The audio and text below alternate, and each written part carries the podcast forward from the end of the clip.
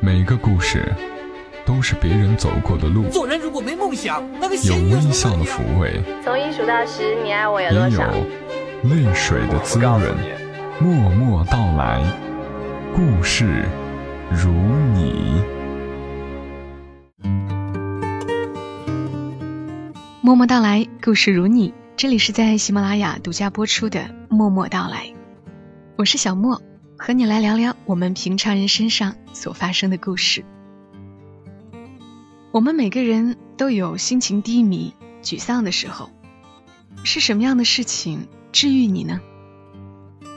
有可能是一顿美食，也有可能是一幅美景。在大自然面前，我们很渺小。自己所遇到的那些苦痛，不能完全阻断我们去欣赏这个世界的美。今晚和你分享的内容来自于戴军，对，就是大家都知道、都熟悉的那个，既是主持人，又是歌手，还是话剧演员，也是专栏作家的戴军老师。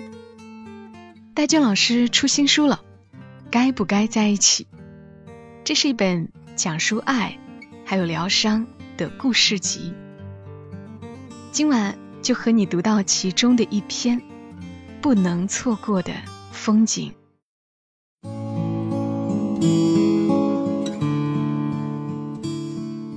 悉尼给全世界游客们印象最深的，莫过于闻名于世的贝壳状歌剧院，而对于热恋中的情人们。却是夜色中灯火璀璨的达令港。可是，只要说到悉尼，我的思绪就会马上飞越千山万水，去到那座长满了桉树的蓝山。是因为在那座山里，有我一段异乎寻常的旖旎风景。那一年，和澳大利亚第七频道合作一个户外挑战节目。往返于澳洲大陆的各大景点，下面的故事发生在蓝山。作为一个旅游景点，一定会有一些配套的旅游设施。蓝山就在两座对峙的山峰上面，架设了索道和缆车。这不是倚着山坡往山顶上走的缆车，而是那种一根粗钢索。横跨两山之间，一个大钩子，把一个载人的大铁箱子挂在上面，然后慢慢的从这头去到那头的缆车，底下是万丈深渊，恐高的人是无论如何都不会走入那个铁箱内的。而我们这次要挑战的项目，是让一个普通人从钢索上。走过去，走一百多米，然后进入停在半空中的铁箱子内。看到这个台本时，我觉得导演的脑子有问题了。当我到达蓝山缆车索道的这一端时，我觉得导演简直是疯到无药可救了。那天风非常大，站在悬崖边。人简直站不住。我开口对导演说话，灌进一嘴的白云，他什么都听不见。满眼的青翠，漫天的白云，一条细长钢索在天地之间划过，看不到那一头的情况。下山后，我对制片人说：“我站在悬崖边，腿都软。”怎么可以让人走过去？制片人也没有想到实际的场景那么凶险。他说：“安全是没有问题的，就看有没有人敢冒这个险吧。”后来甄选出来挑战的，居然是个年轻女子，朱莉。朱莉是个澳洲华人，居住在墨尔本。她结婚才一年，丈夫是一家企业的高管。半年前，不幸遭遇意外，去世了。事情过去有半年多了，她走不出这个噩梦，原先一个开朗活泼的女子，变得郁郁寡欢。她的家人找到第七频道，说：“你们能让她开心起来吗？”所以，我见到的她是个瘦高、美丽，但是不快乐的女子。聊了一下午，他也没有说上几句话，我不禁有点担心起来。或许应该这样说，朱莉也没有想清楚，她到底要来干什么。稀里糊涂的，他就跟随我们来到了悉尼。那天晚上，我和他坐在达令港的露台上，喝着酒，希望他能跟我说点什么。天色慢慢的暗了下去，悉尼大铁桥也渐渐的。从模糊不清变成了一道明亮的光线。达令港的灯光点燃了码头上喝酒、散步的人群。大海也被染得五彩斑斓。夜色太美，朱莉也受到了魅惑。她喝了许多，竟和我说了很多。也许是一些他从来没有对其他人说过的话。积压在心里，已经成了他的疾。第二天，我们到了蓝山，满山的桉树，闻着它们的清香，让人不由自主的有一种醺醺然。车不能开到悬崖边，从停车场，我们慢慢的往悬崖走去。路越来越陡峭，风也越来越大。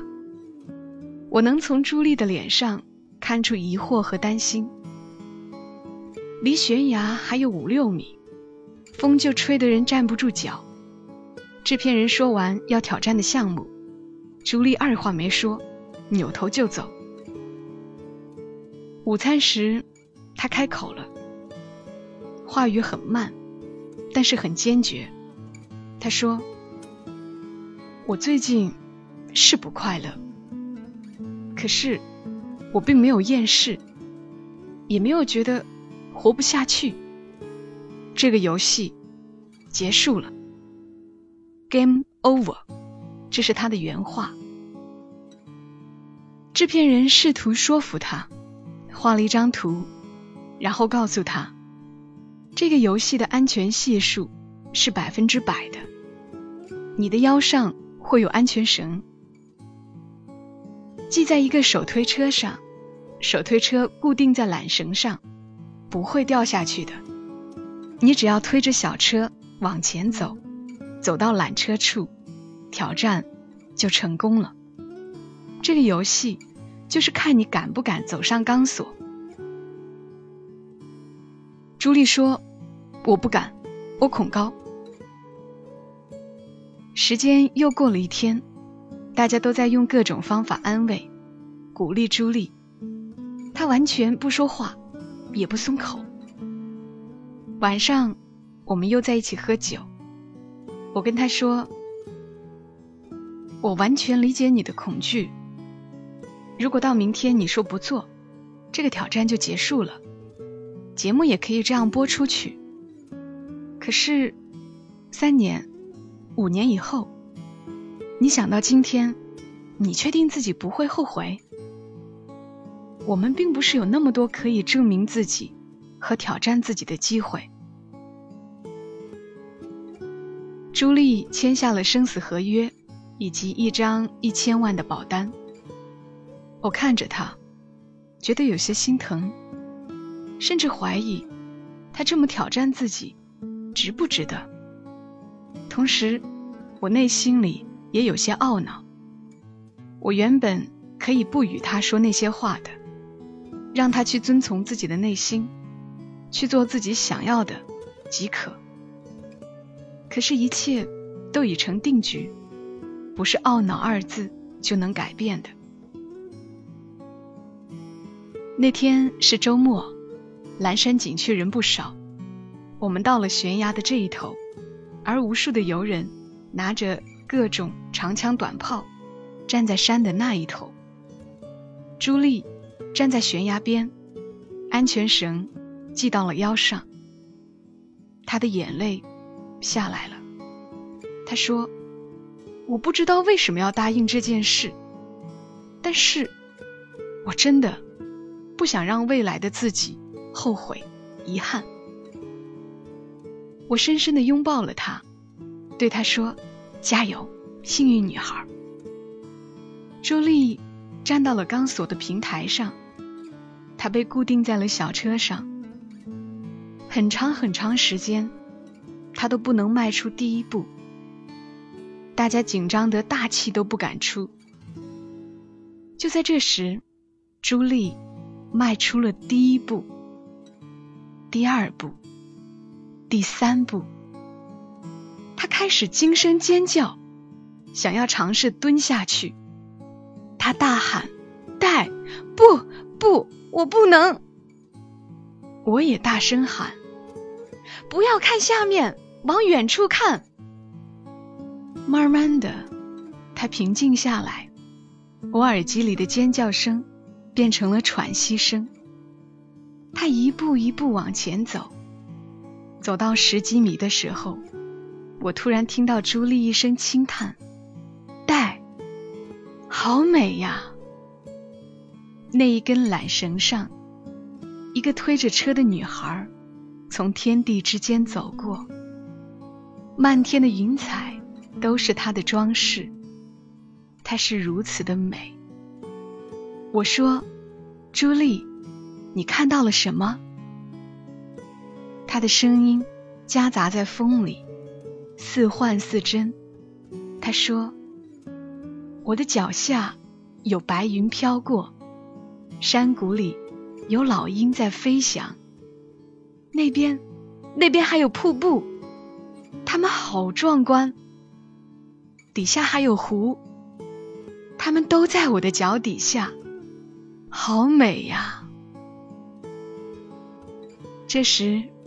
我隐约的已经听到山那边的欢呼和沸腾之声。朱莉说：“戴，我感觉自己要飞起来了，快飞起来了！”就这样，他在大家的欢呼声中一步一步往前走，终于走到了缆车顶上，像英雄一样，像英雄一样。被迎进了缆车内。这时候，我发现自己已经泪流满面了。是的，他做到了，他终于做到了。当我再次见到朱莉时，是在山腰上的休息站，那儿有餐厅和旅游纪念品商店。朱莉在那儿被游客们。团团围住，所有的人都要求和他合影。他笑得如此灿烂。朱莉一扭头看见我，他对我招招手说：“戴，快过来，过来呀！”虽然认识才十几天，这个朱莉是我完全不认识的，如此美丽，如此光彩夺目。这是发生在十年前的往事了。后来听老同事说，朱莉嫁人了，过得很好，也有了可爱的宝宝。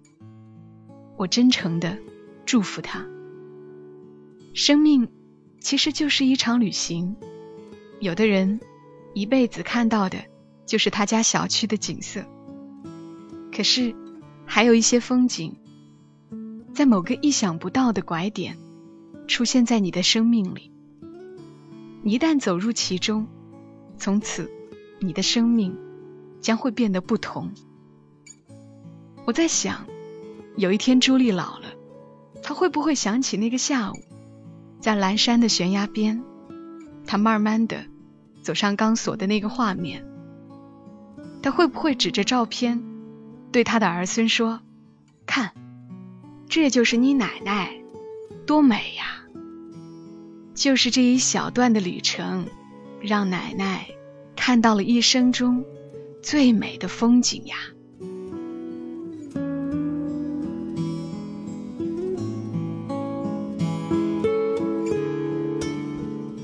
刚刚的文字来自于作者戴军。这些年，戴军老师一直都没有停止行走。